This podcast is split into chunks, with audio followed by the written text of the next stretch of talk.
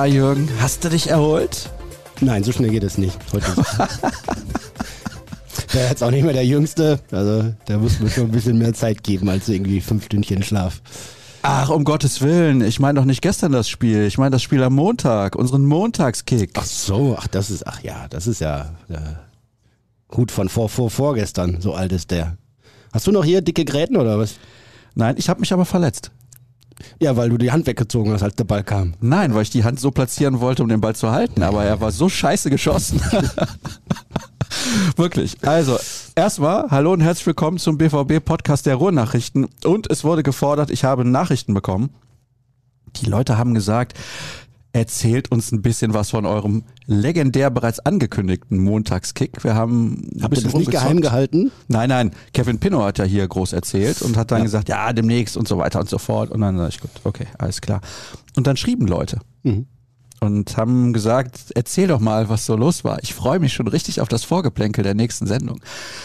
Also zunächst mal, du bist einen Monat jünger als ich. Ja, du hast jetzt bald Geburtstag, ich glaube, nächste Woche. Nächste Woche. Nächste Woche. Wunderbar. Erklärst gleich, wann und wo du feierst. Aber wir waren die mit Abstand ältesten. Ja, das ist wohl richtig. Ja. Hat man nicht gemerkt, ne? Nein, hat man nicht gemerkt. Also ich weiß auch nicht, ob so ein äh, wirklich ja äh, eher humoristisches als gehaltniveauvolles äh, Fußballgeplänkel von so evidenter Bedeutung ist. Aber also was mir so zwischendurch beim Spielen klar wurde und ich äh, quatsch dann ja auch immer die ganze Zeit auf dem Platz und äh, kann in dem Ambiente da ja auch mal schön noch ein Späßchen machen und den einen oder anderen mal ein bisschen foppen. Aber also was mir klar geworden ist, der Fußballbegriff, das Spiel gegen den Ball hat in dieser Truppe nochmal eine ganz andere Bedeutung. Ja, man spielt auch gegen die eigenen Mitspieler Ja, teilweise. ja, ja, und dieser Ball. Also für manche wäre es doch besser, wenn der eckig wäre und nicht so rund. Es war wirklich großartig. Also mir hat es jede Menge Spaß gemacht, muss ich Ja, sagen. tut, ach klar, ich spiele immer gerne, macht großen Spaß. Und die alte Klinsmann-Anekdote ist mir auch noch mal in den Sinn gekommen, von dem sie auch damals gesagt haben, der kann den Ball weiter stoppen, als andere schießen können. Flipper war ja zwischendurch Ja. mal sein Spitzname. Ja, ja. Ist schon Wahnsinn für einen der besten deutschen Stürmer aller Zeiten. Ja, absolut. Also, ne, manche glänzen durch technisches Können, manche durch Athletik. Äh, er war halt immer einigermaßen flott und hatte einen guten Riecher. Ja, das stimmt. Also, ich fand's super. Wie gesagt, bis auf meine Verletzung. Ich kann gerade mal zeigen, wo ich mich verletzt habe, liebe Leute. Ihr solltet das bei YouTube sehen. Tatsächlich, also, meine persönliche Privatärztin hat per Ferndiagnose festgestellt, Kapselriss. Ja. Das gebrochen ist er nicht, Mhm. weil sonst könnte ich ihn nicht so bewegen. Aber das hat im ersten Moment auch nicht gezwiebelt, muss ich sagen. Dann habe ich ein paar Minuten Pause gemacht, mich gesammelt, um dann das Tor des Tages zu erzielen, denke Ja, ich. Sascha Start fällt jetzt äh, drei Monate aus. Nein, nein, das auf keinen Fall. Ich bin sogar hinterher dann tatsächlich wieder ins Tor gegangen. Tor des Tages? Ja, da er gab es so eine lange Flanke. Was? Hat er erzählt. Und dann habe ich den Volley mit dem falschen Fuß einfach so rein, zack. Welcher von den beiden falschen Füßen? Ja, eben, deswegen, das ist egal, welchen ich nehme, ist auf jeden Fall der falsche Fuß. Was war denn dein Tor des Tages? Oh, herrlich, habe ich von der, von der Mittellinie hoch auf den Pinot gelupft. Der hat Volley wieder in die Mitte abgelegt und ich habe ihn direkt ins Tor geknallt. Für eine, äh, also so ein, ein Lupfer hinter die Abwehr, den Ball direkt aus der Luft zurückbekommen und abgelegt. Bist du beidfüßig eigentlich? Äh, nein, Linksfuß dann? ne, eher rechts. Eher rechts. Ja, eher rechts. Dafür waren mit links ein paar ganz nette Aktionen dabei. Im Vorfeld wurde gefordert, ich soll so Messi-like da durch die Abwehr gehen. Und dann mache ich mal so ein Dribbling einmal und dann schreit einer von hinten, ah, wie Messi. Und ich denke mir so, nee, leider nicht. leider nicht. Messi ist halt nicht so elegant wie ich. Ja, gut, dass es keine Aufnahmen gibt, keine weiteren. Eigentlich hätten wir es live streamen müssen. Hm, besser nicht. Denkst du, das ist für die Bezahlschranke geeignet? Ich denke schon. Kevin Kiska, der bei uns in der Regie sitzt und jetzt mithört, der könnte mal kurz bitte den Daumen heben und sagen, ja, macht er auch, dass wir beim nächsten Mal das Ding einfach live streamen und vielleicht sogar noch mit dem Kommentar seines Vaters unterlegt. Ich glaube, mehr geht nicht im Dortmunder Lokalsport. Das ist natürlich dann, äh, aber oh, ich weiß nicht, ich weiß nicht. Nee, ich fand wirklich gut. Wir waren wirklich mit Abstand die Ältesten und hat mich auch ein bisschen erschreckt, muss ich sagen. Aber wie sagt man? Le Legume jeune, Das junge Gemüse Mhm. konnte einigermaßen mithalten. Ja, ja, ja. Aber bei dem einen oder anderen war ich auch überrascht, dass der, nachdem wir ja wegen Covid äh, länger pausiert hatten, jetzt auch eine eigene Kugel mitgebracht hatte, die unter dem T-Shirt. so, da, da hat sich doch einiges getan. Uiuiuiui. Eieieiei. Na gut. Ja, du hast ja dann direkt auf das Getränk danach verzichtet. Ja, ja, ich hatte es eilig. Warum hast du denn eigentlich, um das Vorgeplänkel gleich da mal abzuschließen, die Leute draußen toben ja schon wieder, warum hast du denn eigentlich heute Nacht, okay, du warst im Stadion, nur fünf Stunden geschlafen, du hättest ja, ich sag mal, bis 9.30 Uhr vielleicht und dann zack aufstehen und sofort nach Dortmund. Ja, war auch, keine Ahnung, nach dem Spiel dauert es ja immer noch ein bisschen, ne, bis man dann alles so abgearbeitet hat. Dann war zum Glück der Heimweg ja nicht ganz so weit. Toll übrigens, Bochum, ne? Also wenn man Das Stadion mit dem Flutlicht, das sah schon geil Ja, ach, ach, herrlich. Ich habe mich so gefreut. Das war ein Abend, der richtig Spaß gemacht hat. Aber keine Ahnung, wann war ich im Bett und bis ich dann geschlafen habe, war es irgendwie halb zwei, zwei oder so. Und dann ist ja um halb sieben, sieben wieder Tag, ne? Ah, du hast drei Kinder. Schmierst du dann auch immer die Frühstücksbrote oder? Macht meistens meine Frau, wobei sie mir immer nahelegt, ich könnte mich da auch intensiver beteiligen. Sie legt dir nahe, dass du dich intensiver beteiligen Ich könntest. bin nicht der Morgenmensch, aber ich kümmere mich dann um andere Sachen. Ich, ich sehe dann zu, dass die Kinder angezogen und gewaschen sind, wenn sie dann irgendwann aus dem Haus gehen. Aber ich bin, äh, ich bin eher der, der muffligere, langsamere am Morgen. Mit anderen Worten, sie würde es sich schon wünschen, dass du dich daran beteiligst. Das würde sie durchaus begrüßen.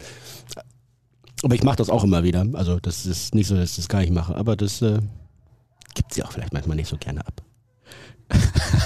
Weil sie es dir nicht Kinder gut zutraut oder versorgt was? sind, weißt Ja, du. Natürlich. So, ja. Was bekommen eure Kinder so mit in die Schule und haben die dann auch so eine, ich nenne sie jetzt mal Tupperbox? ja, ja, genau das. Ähm, also nach dem unrelevanten Thema, wie wir Fußball spielen, ist das irrelevante Thema Familie Kurs. Äh, Brote, ähm, immer ein bisschen Obst, meistens Äpfel oder eine Banane, ein bisschen Gemüse, Paprika, Gurke, noch ein Müsli-Riegel, eine Flasche Wasser. Und dann geht's los. Weißt du, was das Interessanteste an der Gurke ist? Besteht ja zu 99 Prozent aus Wasser. Warum gibt's dieses Ding überhaupt? Die Es Gurke? schmeckt ja auch nach nichts eigentlich. Gurke? Ach doch, das so. Gurke sind uns durchaus beliebt. Ja, wenn man da Salz drauf tut zum Beispiel. Ne? Nee. Na, Gurke ist doch super. Also, also Ja, ich habe nichts gegen Gurken, aber mein Ältester und sein Freund, die äh, teilen sich manchmal eine Gurke. Wenn die bei uns sind, dann äh, ist eine halt so komplette Gurke? Ja, tuk, tuk, tuk, wird die in, äh, was weiß ich, 30 kleine Stäbchen geschnitten und dann geht's los und äh, fünf Minuten später ist die Gurke weg. Wow, Wahnsinn. Ganz gut. Kinder können aber auch essen. Gerade wenn sie wachsen. Ja, ja, das kommt ja auch noch dazu. Und auf die Frühstücksbrote, also erstmal ist das Brot schon vorher geschnitten oder müsst ihr das noch selber schneiden? Nee, das ist geschnitten in der Okay, Regel. wenigstens das. Ja, Ja, das ist gut. das- Spart ja Zeit. Ja. Butter oder Margarine? Nee, mögen sie alle nicht. Gar nichts drauf? Direkt Also die dicke Fleischwurst oder Nee, sind doch fast alle Vegetarier, also zwei von drei. freiwillig oder hast du das entschieden für die? Nö, nö, das würde ich denen nicht vorschreiben. Echt, das machen die freiwillig, ja? Ist das so ein Trend, ne? Merkt man schon. Ja, meine Frau ist Vegetarierin und dementsprechend äh, haben sie da halt Berührungspunkte gehabt und das kennengelernt und dann hat der Älteste irgendwann entschieden und der Zweite auch und die Kleine noch nicht, aber ist auch okay. Aber dementsprechend gibt es grundsätzlich halt auch wenig Fleisch bei uns und ohne dass es jemandem fehlen würde, aber für die, für die beiden Jungs ist es so grundsätzlich. Was tatsächlich, äh, man äh, mag es ja kaum sagen, ähm, immer noch zu Problemen führt, dann in der Schule, im Ganztagsbereich, in der Betreuung und so, weil es dann einfach kein äh, fleischloses, vegetarisches Essen gibt. Also, dass die nicht vegan kochen, irgendwie in der Ja, gut, Kantine, also das also wär's alles noch, nachvollziehbar, aber dass es äh, dann manche Gerichte halt nur mit Fleisch gibt und entweder du isst jetzt den trockenen Reis oder gar nichts. Das ist dann schade. Da könnten wir weiter sein. Ja, also ich bin jetzt weit entfernt davon, Vegetarier zu sein. Das kann ich ja ganz offen zugeben, aber da muss ich ganz ehrlich sagen, da wird es ja wohl eine zweite Variante geben. Das wäre schön. Also vegan, wir wollen ja nicht übertreiben. Ne? An der Grundschule noch nicht, an der weiterführenden Schule ist das so. Mhm. Da, da kann man sogar digital immer auswählen, drei Menüs. Oh, digital auswählen. Das finde ich natürlich phänomenal. Da sind wir auf einem guten Weg. Und das in Deutschland. Das ist ja kaum zu glauben. Durchaus. Hätte ich jetzt nicht gedacht. Okay, na gut, alles klar. Funktioniert. Dann haben wir Warte, ein paar Sekunden noch. Ah, jetzt das Vorgeplänkel abgeschlossen nach exakt zehn Minuten. Also danach könnt ihr euch eigentlich richten. Außer Dirk Krampus hier, der wirkt das immer früher ab. Liebe Hörer, liebe Zuschauer, ich dürfte dem Sascha und vor allem auch uns gerne sagen, wenn das viel zu viel ist. Ja, ist ja Standard. Also die meisten, die das nicht hören wollen, das habe ich auch mitbekommen, die spulen dann einfach ein bisschen vor. Okay, ja. Und es gibt ja diese Kapitelmarker und da trage ich immer ein, Ja. Wann was besprochen wird. Und jetzt sprechen wir über die Currywurst im Catering-Bereich für die Journalisten in Bochum und ein bisschen übers Spiel. Ja. Ich konnte es ja nicht wirklich sehen, weil ich im Auto saß. Ich war in Halle an der Saale zum Frauenhandball gucken und da haben die BVB Handballerinnen gewonnen und dann dachte ich mir, jetzt noch die Fußballer, wunderbar. Hab dann zwischendurch ein paar Videos geschickt bekommen, wie die Tore gefallen sind und dachte mir, Menschenskinder, Emre Can. Ja, Mensch, Emre. Einfach Emre. Ja, also äh, Traumtor weiß ich jetzt nicht, aber hat er schon fein gemacht? Ja, also ich dafür, dass er den Ball nicht richtig gut getroffen hat, war vielleicht sein Glück war, ich weiß es nicht. Ähm, auf jeden Fall ein sehr kurioses und auch, auch spektakuläres Tor. Und äh, ich konnte es ja relativ nah sehen, weil man in Bochum auch nah am Spielfeldrand sitzt. Und als der Ball kam, hat er schon direkt registriert, so, okay, der Riemann ist da, äh, das äh, kann ich jetzt mal probieren. Und dann hat er den mit dem ersten Kontakt gut kontrolliert und dann abgeschlossen. Und äh, ja, also besser hätte der Ball nicht fliegen können, dass der Ort jetzt eben nicht dran kam und auch der zurückfliegende Riemann äh, den Ball nicht vor der Linie erreicht hat. Jetzt ist er zwei, zwei Schüsse ins leere Tor in zwei Spielen gegen Bochum. Also da, da scheint mir ein System hinterzustecken. Ja, ich denke, das ist die Taktik von Edin Terzic, die da komplett aufgeht. Ja, oder eher der, der Riemannsche Reflex, äh, doch immer mal was einzustreuen, was andere nicht so Wobei es generell ein solider Torhüter. Ja, durchaus. Also hat auch vorher in dem Spiel auch schon gute Bälle gehalten und so. Ne? Aber er spielt halt das sehr offensiv und mutig, was grundsätzlich gut ist. Im Zweifel müsste man dann mal eher die Sicherheitsvariante wählen, auch wenn sie nicht so spektakulär ist. Er hat mit seiner Mannschaft in den ersten 45 Minuten, wenn ich das alles richtig gelesen habe, schon ganz gut dagegen gehalten. Zu diesem Zeitpunkt, wer war aus deiner Sicht eigentlich die spielbestimmende Mannschaft oder was ausgeglichen? Ähm, in der ersten Halbzeit spielbestimmt auch keiner so richtig, weil es der VfL geschafft hat, den BVB so komplett auf das Kampf und Wirk und zweite Bälle und hoch und weit und hinterher äh, so ein bisschen runterzuziehen. Die deutlich klareren und besseren Torchancen hat allerdings der BVB bis zur Pause 4, 5, von denen mindestens zwei auch eigentlich sitzen müssen. Ähm, und dann kam noch dieses eher glücklich zustande gekommene 1 zu 0 vor der Pause. Ähm, Bochum kam auch ein paar Mal in die Nähe des Strafraums oder in den Strafraum, aber spätestens da war es dann nicht präzise genug und nicht konsequent genug. Ähm, könnte man über den BVB jetzt auch genauso allerdings sagen. Ähm, ja, ganz eng, ganz viele Zweikämpfe, ganz schwer zu bespielender Boden. Also auf beiden Seiten äh, es ist kaum gelungen, mal so ein, so ein Passstaffette, so wir spielen von vorne links mal hinten rum und wieder nach vorne rechts äh, das durchzuziehen, weil die Bochumer überall da waren, äh, wirklich auf dem ganzen Feld aggressiv äh, zugepackt haben, immer zwei blaue auf einen gelben losgestürmt sind. Das haben sie wirklich äh, sehr leidenschaftlich ausgeführt ähm, und dementsprechend fast ein eher, eher wildes Spiel. Ein wildes Spiel, das habe ich eigentlich vorher so erwartet, weil Bochum ja jetzt zuletzt auch wirklich gute Leistungen gezeigt hat. Also überraschenderweise könnte man jetzt vielleicht sogar sagen, aber die Chancen sind ja aktuell relativ gut, dass sie in der Bundesliga bleiben. Da hätten, glaube ich, nur die wenigsten mitgerechnet. Aber sieht wirklich sehr, sehr gut aus. Also ein Kampfspiel auf jeden Fall war zu erwarten. Und da passt das mit dem Wild schon ein bisschen dazu, dass die Taktik vielleicht dann nicht so verfolgt wird, wie man sich das im Vorfeld vorgenommen hat. Ja, es war auch, wie gesagt, schwierig. Ne? Also zum einen, ja, gut, dass der BVB so dagegen gehalten hat. Das war auch äh, zwingend nötig, da wirklich äh, sich nicht zu schonen, die Intensität voll mitzugehen äh, und um, um jeden Zweikampf, um jeden Ball, um jeden Zentimeter zu kämpfen. Sonst wäre es schief gegangen.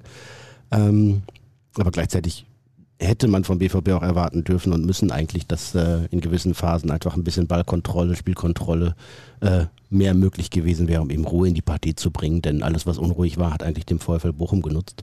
Äh, und äh, mehr Klarheit in den eigenen Aktionen hätte den Borussen dann an der einen oder anderen Stelle gut getan. Aber was ich noch mal hervorheben will, darf ich noch mal was sagen? Ja, natürlich. Wir sind noch lange nicht fertig mit der heutigen Sendung. Ähm, Ja. Dieses Spiel in Bochum wunderbar zu vergleichen mit dem Spiel im Achtelfinale vor einem Jahr auf St. Pauli. Ähm, Damals war es der Tabellenführer, glaube ich, der zweiten Liga. Die ist ja ein, ein Kellerkind aus der ersten Liga, also vom Niveau her äh, vergleichsweise nah beieinander. Flutlichtspiel, ganz schwerer, schwieriger, tiefer Rasen mit Löchern ohne Ende. Ähm, und vor einem Jahr auf St. Pauli hat es der BVB eben von Anfang an überhaupt nicht geschafft, mit der richtigen Einstellung da in diese Partie zu gehen. Die hatten sie wahrscheinlich schon im Bus gelassen oder so. Und nachher sagten mir einige Beteiligte, also die Spieler hätten eigentlich alle schon vor dem Anpfiff äh, irgendwie eine Ohrfeige kriegen müssen vom Trainer, weil sie schon so lädt warm gewacht haben und äh, überhaupt nicht bereit waren für diese Partie, die sie dann dementsprechend auch 1-2 verloren haben in einem wirklich äh, ja, erschreckend schwachen Spiel. Und ein Jahr später benutzen wir das äh, viel zitierte Wort Mentalität oder Haltung oder Widerstandsfähigkeit. Ähm, eigentlich exakt ähnliche Voraussetzungen, schwieriges Spiel, Pokal, Achtelfinale bei einem Gegner, der einem wehtun kann, aber den man trotzdem beherrschen müsste. Und diesmal war der BVB voll da. Also nicht glänzend, richtig gut war vielleicht nur Gregor Kobel, der zweimal herausragend hält. Ähm, der Rest äh, war mit Höhen und Tiefen. Aber stand zu keinem Zeitpunkt irgendwie in Frage, ob der BVB da irgendwie äh, Schwierigkeiten hat, in die Partie zu kommen, diese, diese ähm, Energie aufzubringen, die es da brauchte und diesen Kampf auch wirklich mitzumachen. Und äh, das ist eine, eine klare Entwicklung, eine klare Verbesserung. Da geht es dann an dem Abend auch nicht um Form oder um Potenzial, sondern das, was du jetzt gerade da abrufst. Und äh, ich diese beiden Partien mit einem Jahr Zwischenstand quasi vergleiche, dann ist ganz viel in die richtige Richtung gelaufen, wie sich der BVB das vorgestellt hat. Das kann man vielleicht an, an Personen festmachen, wie einem, wie einem Gregor Kobel oder einem Sali Özcan oder einem Riasson oder, oder Emre Can auch gestern, ähm, die eben auch dafür stehen, dann zu ackern und äh, weniger mit den, oder Marius Wolf noch dazu, weniger mit den feinen Füßchen irgendwie was äh, zu kreieren. Aber auch in der Mannschaft ist es, glaube ich, äh, nach, nach jahrelang zu reden. Ich will jetzt nicht zu früh mich freuen und was versprechen, aber es sieht auf jeden Fall so aus, dass die, die Geisteshaltung, die Art und Weise, mit dem Job umzugehen, die Verantwortung zu tragen und auch in den unangenehmen, schwierigen Spielen da zu sein, äh, sich merklich verbessert hat. Und die fünf Siege zum Start ins Jahr zeigen ja so in die Richtung, würde ich behaupten. Das äh, hat jetzt so ein bisschen was von der Zeit mit Terzic, als er in seinem Interimshalbjahr dann nach ähm, ja auch anfänglichen Schwierigkeiten dann zum Ende diese Siegesserie hingelegt hat. Die Mannschaft strahlt deutlich mehr aus, auch, auch nach innen, nach außen. Man sieht das, man spürt das. Ähm, da, ist, da ist der richtig Zug drin und bin gespannt, was der BVB dann noch so anstellt, wenn er auf dieser Welle weiterreiten kann. Ja, da kommen wir gleich vielleicht noch mal ein bisschen ins Detail gehen. Lass uns noch mal konkret bei diesem Spiel in Bochum jetzt gestern bleiben.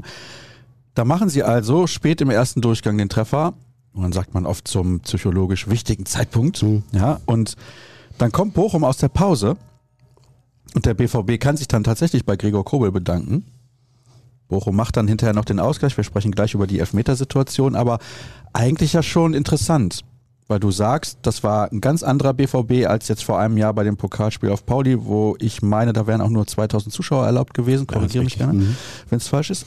Glück gehabt. Die waren aber laut genug. Ja, die waren mhm. tatsächlich laut genug. Aber ich finde, das ist ja dann schon interessant. Also Körpersprache stimmt, Einstellung stimmt und so weiter. Du hast gesagt, okay, nicht geglänzt, aber muss man vielleicht in so einem Spiel auch gar nicht, ja. sondern man muss weiterkommen im Pokal. Von daher ist das ja alles in Ordnung. Aber dann trotzdem Bochum für eine gute Phase nach der Pause die bessere Mannschaft gewesen. Mhm. Ja, eine Viertelstunde nach der Pause war der VfL auf jeden Fall am Drücker.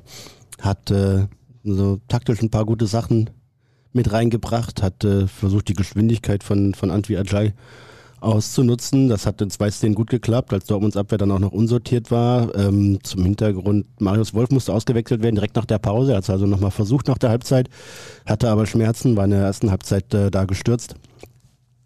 Und dann ist Niklas Süle vom rechten Innenverteidiger zum rechten Außenverteidiger geworden.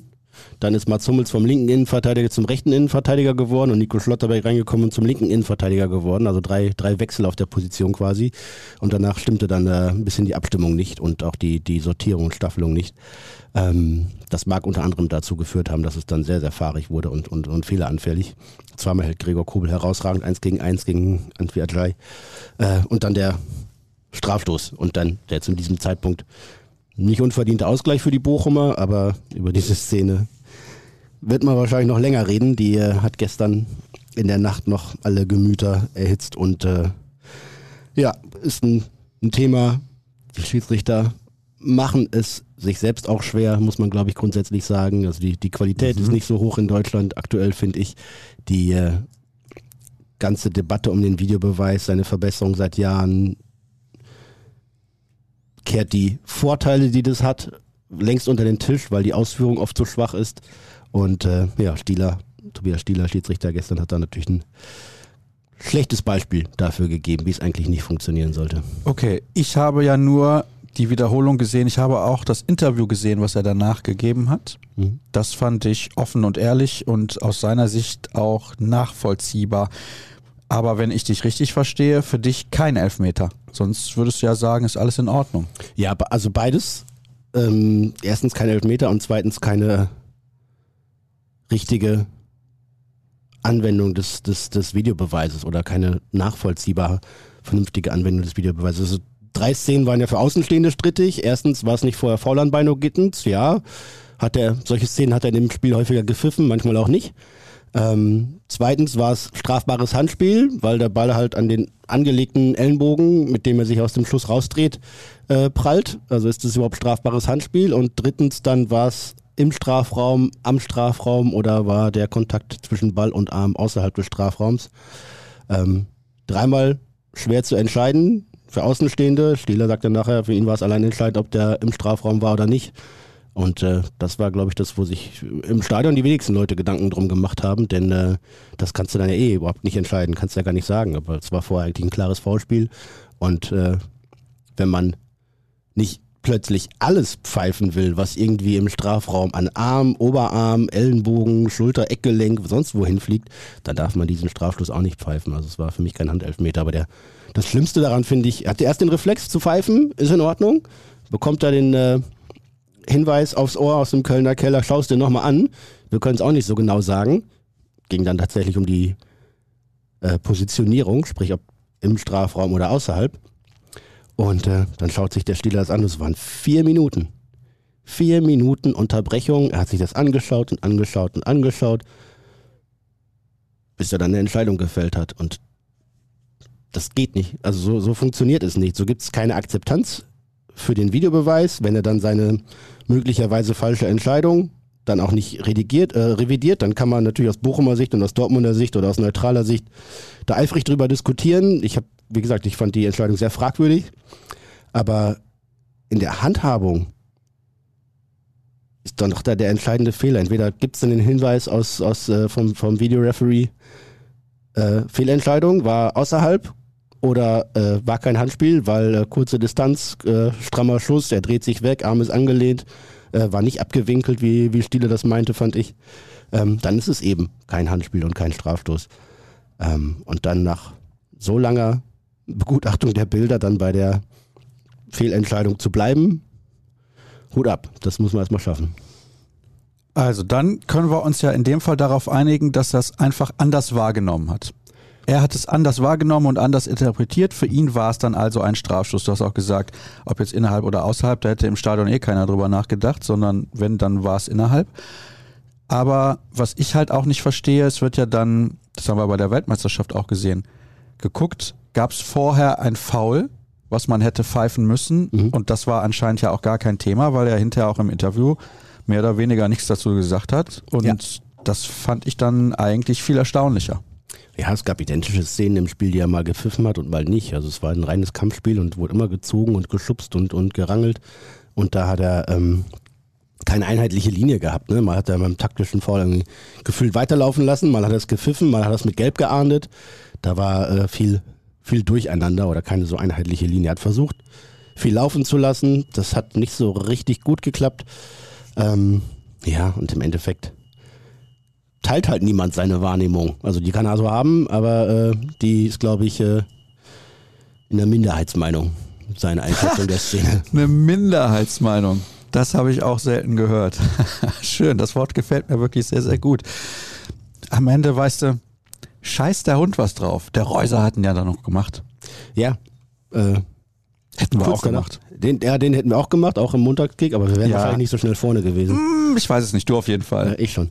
Ähm, ja, äh, das ist äh, noch eine bemerkenswerte Steigerung. Vielleicht wird es sogar eine Qualität des BVB. Ähm, erster Spieltag gegen Augsburg, dreimal einen Ausgleich kassiert, noch gewonnen. Mainz früh zurückgelegen nach zwei Minuten, spät den Siegtreffer gemacht.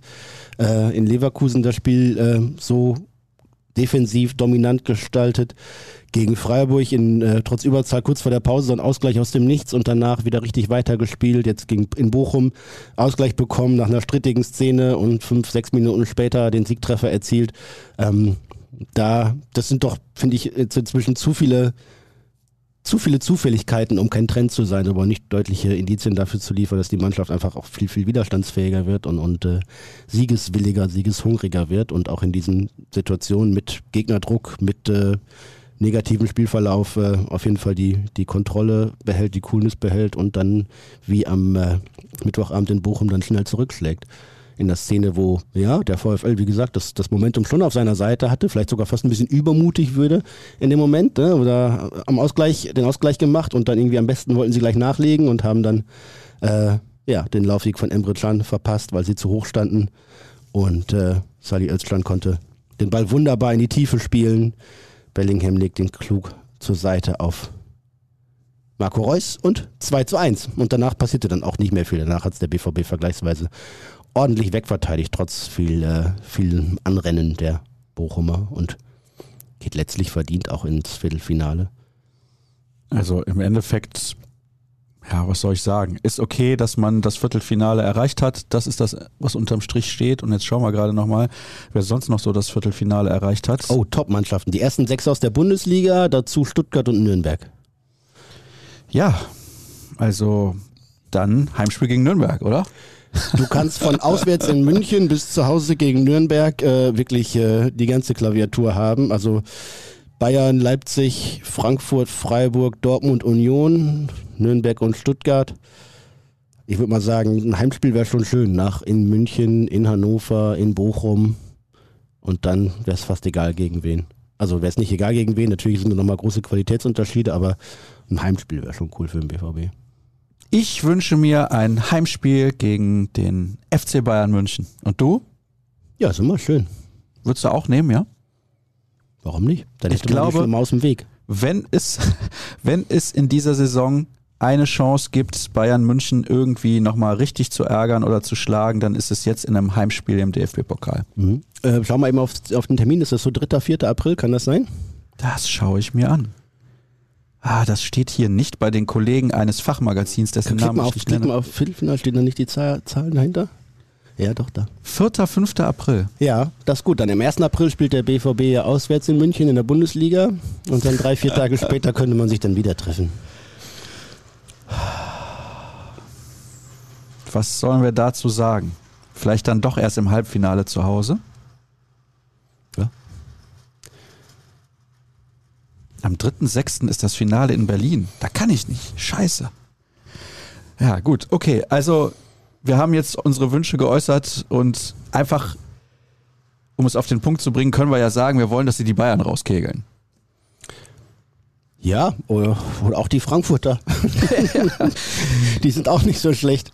Ja. Und Leipzig auswärts ist auch nicht so leicht. Ah, Gut, okay, alles klar. Dann Also wenn und Union auswärts äh, haben wir ja auch schon das eine oder andere Mal äh, Schiffbruch erlitten. Union auswärts wird auf gar keinen Fall funktionieren. Da werden sie ausscheiden. Das ist so. Also da, da ist ja, da ist ja fast der, der SC Freiburg schon von den Top-Mannschaften da oben die beste. Ja, das ist eine Wahl. sichere Nummer, haben wir ja am Wochenende wieder gesehen. Aber zeigt natürlich auch, ne, was der, was der Wettbewerb inzwischen dann doch wieder für eine Bedeutung hat. Dass äh, alle Top-Mannschaften noch drin sind, ähm, hat es in den letzten Jahren auch nicht so oft gegeben. Es gab eine Zeit lang, wo der Pokal eher so der Wettbewerb für die Bundesliga-Mittelmaßclubs war. Ähm, aber seit Jahren eigentlich machen da die besten Mannschaften dann auch in diesem Wettbewerb das Rennen unter sich. Hörerfragen. Da wollte ich gestern zu aufrufen und hatte vorher schon einen Tweet quasi fertiggestellt und klicke dann auf Absenden und dann steht da irgendwie, nee, geht nicht. Und ich denke mir, was ist denn da los? Hab das wirklich mehrfach versucht. Was ich nicht wusste, Twitter war down, wie man so schön sagt. Also man konnte gar nichts twittern. Mhm. Deswegen haben wir vielleicht auch nicht ganz so viele Hörerfragen wie sonst, aber ein paar sind trotzdem noch reingekommen. Da können wir ja Und- selber auch noch mal einfach ein paar Themen anschneiden. Ja, echt? Ja, warum nicht? Ja, gucken wir mal überhaupt, was die Leute so gefragt haben. Also ein bisschen habe ich mir schon im Vorfeld durchgelesen, aber nicht alles. Wichtigste Frage. Warum will Edin Terzic es dem Gegner beweisen, dass man auch mit zehn Mann gegen elf Mann gewinnen kann? Nichts anderes macht er, wenn er Anthony Modest einwechselt. Das ist kein Bashing, aber was Modest liefert, ist schlicht und einfach grotesk. Ja, die Meinung, die, die kann man haben. Also ist wirklich erstaunlich weit weg von der von dem Niveau der Mitspieler rund um ihn herum. Ähm, allein in der Beweglichkeit, in den Abläufen, in der, er ist nicht eingebunden. Ähm, hat natürlich den, den Körper und eine gewisse Physis, die er irgendwie nutzen kann, aber er kommt gar nicht in die Situation, da wirklich äh, entscheidend dabei zu sein, tatsächlich. Frage ist, warum wechselt er nicht Mukoko ein? Wäre oh, ja, hier, pass auf, da haben wir nämlich eine Frage von Lukas, bester Podcast, schreibt er, macht weiter so. Mich würde interessieren, warum Mokoko die letzten drei Spiele kaum gespielt hat. Liegt das an der neuen Leistungskultur oder ist da irgendetwas im Busch? Warum Modest, wenn er ab der 60. kommt, den Vorzug vor Mokoko bekommt, verstehe ich nicht. Ja, also Muki hat ja die ersten beiden Spiele von Beginn an gemacht, ne? In, gegen Augsburg und in Mainz. Ja, so muss es gewesen sein. Äh, das war nicht viel. Ähm, und offenbar traut der Trainer ihm gerade nicht so viel zu. Vielleicht hat er auch nicht so gut trainiert, aber es ist ganz bestimmt äh, ein äh, Ergebnis der Leistungskultur. Es gibt Alternativen. Sebastian Aller ist jetzt weit entfernt immer noch von seiner möglichen Topform, aber äh, hat auch gestern an einigen Szenen gezeigt, wie wichtig er da ist, einfach um, um, mal einen sicheren Ball abzulegen, irgendwie im Zentrum, einen langen Ball nach vorne zu bringen, wo die anderen nachrücken können. Das ist ihm jetzt nicht in jeder Szene geglückt, aber es gibt zumindest die Option. Und äh, ja, bei, bei mindestens zwei Chancen gestern hätte er auch mal ins Tor treffen können. das ist nett formuliert, ja. Ja, hätte er. Aber ja, also ich sehe Modeste auch eher äh, nicht auf dem äh, Level seiner Mitspieler. Das ist schon so. Frage, komplettes anderes Thema. Ui. Zum Trainerwechsel bei der zweiten. Was sagt ihr zu Jan Zimmermann? War eine interne Option je ein Thema? Ich hätte mir Otto Adde zum Beispiel sehr gut vorstellen können. Macht weiter so.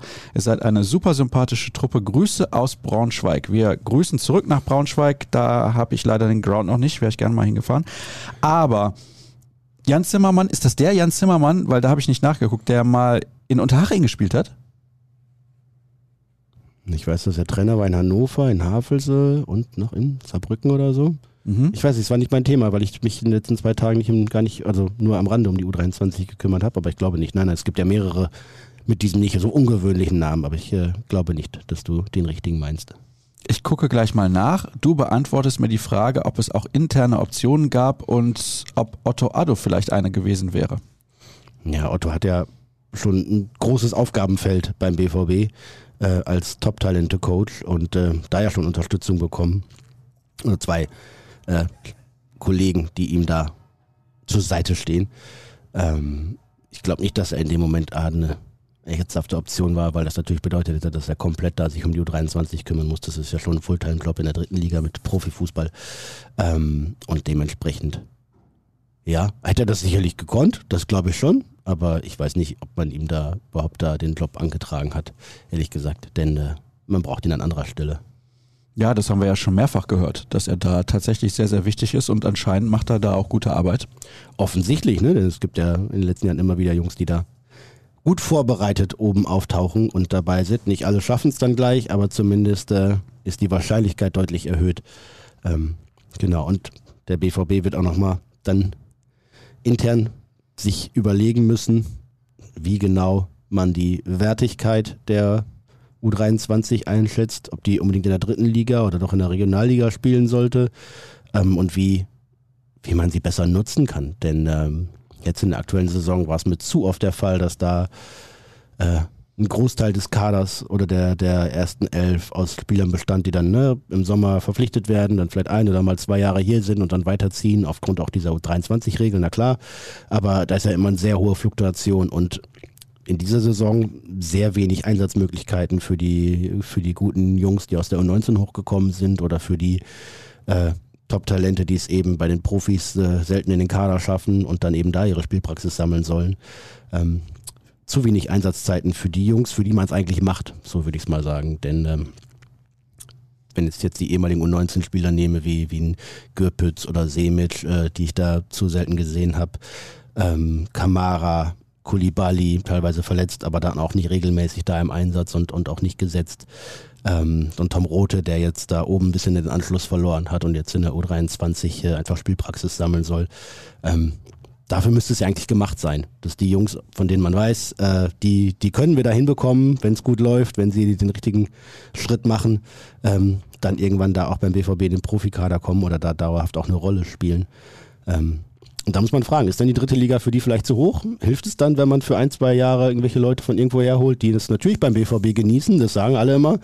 Äh, klar, du spielst zweite Mannschaft, hast damit vielleicht ein bisschen weniger Druck und Öffentlichkeit, das mag schon sein, aber du hast natürlich professionellste Bedingungen ne, der, am, am BVB-Trainingsgelände auch für die, für die zweite Mannschaft. Und das, das äh, wissen die schon zu schätzen. Die äh, arbeiten da schon gerne. Das auf jeden Fall. Aber um es um's die Praxis Stufe zu machen für die besten Nachwuchsspieler und dort regelmäßig Einsatzzeiten zu bekommen auf dem Weg oder auf dem schwierigen Sprung vom Junioren in den Seniorenfußball. Ähm, dafür sehe ich da zu wenig von den eigenen Jungs, die es eigentlich packen könnten, sondern dann auch eher Leute, wo du weißt, okay, die spielen dritte Liga, wenn sie noch ein, zwei, drei Entwicklungsschritte machen, schaffen sie es vielleicht in die zweite Liga, aber äh, mehr auch nicht.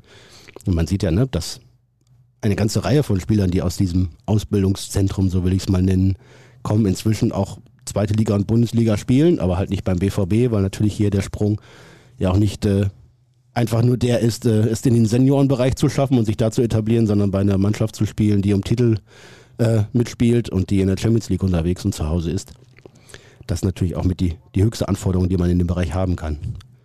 Ich würde mir wünschen, dass es vielleicht so, so nach niederländischem Modell tatsächlich äh, ganz viele Jungs, 19, 20, 21 maximal, äh, sind aus dem eigenen Haus, die da sich die Hörner abstoßen können. Edin Terzic hat gesagt, dass die müssen mal vor die Wand laufen, wenn die hochkommen von den Junioren zu den Senioren. Und dann ist es natürlich einfacher, wenn man es äh, in der dritten oder vierten Liga macht, wo es weniger auffällt, als dann bei den Profis, wo dann gleiche Leute abgeschrieben werden und sagen, der packt es nicht und das wird nichts mehr. Ähm, aber gleichzeitig muss man natürlich das Niveau haben, um dann auch die dritte Liga zu halten. Von daher vielleicht ist es dann eine, eher eine Frage, ob man ein paar richtig gute Spieler sich leistet, so eine Korsettstange, äh, an der die Jungen sich orientieren können, dass man da eine gute Mischung findet oder eine bessere Mischung findet. Aktuell ist mir das dann ein bisschen zu verkrampft. Da. Ich bin komplett bei dir. Ich würde die Option wählen mit den ganz jungen Spielern, egal ob man da nochmal absteigt. Ich würde das so machen, weil ich glaube, das ist das, was eine zweite Mannschaft ausmachen sollte. Eine zweite Mannschaft muss nicht in der dritten Liga spielen. Das wäre natürlich optimal, weil du näher am absoluten Profifußball dran bist. Und ja gut, Jetzt sind sie im Abstiegskampf, sie haben den Trainer gewechselt, wollen auch nicht zu viel jetzt über die zweite Mannschaft sprechen, aber im Endeffekt bin ich schon der Meinung, dass man da einen anderen Weg finden muss, als den, den man in dieser Saison eingeschlagen hat. Es ist natürlich auch immer ein Problem, Jetzt ist ja Enno Maaßen nicht mehr der Trainer, der hat herausragende Arbeit geleistet. Ich könnte mhm. mir schon vorstellen, wäre er noch der Trainer geblieben, wäre das anders gelaufen, man hätte mehr junge Talente eingebunden. Aber da bin ich auch zu weit weg, um das beurteilen zu können. Ich habe zu Saisonbeginn zwei, drei Spiele auch im Stadion gesehen. Ja, und Bradley Fink ist nicht mehr da beispielsweise. Das ist natürlich für die dritte Liga in Deutschland schon ein ja. guter Mann. Ja, ja, oder der hat ja auch einen Steffen Tigges gespielt, ne? Also der ja. ist natürlich locker Drittliganiveau und äh, trifft ja inzwischen in Köln noch einigermaßen regelmäßig. Oder jetzt ein äh, Moritz Brosinski, der jetzt vom Borussia Dortmund zum VfL Bochum gewechselt ist und da jetzt seine ersten Bundesliga-Minuten schnuppert und auch sein erstes Tor beim ersten Einsatz gleich geschossen hat, beim, das war das 5 zu 2 gegen Hoffenheim, glaube ich, ne? Ähm, also, da sind schon richtig gute Jungs dabei, na klar, aber irgendwie hat man das Gefühl, da war sehr der Wurm drin bisher in dieser Saison, was man zum Teil dem Trainer auch anlasten wird.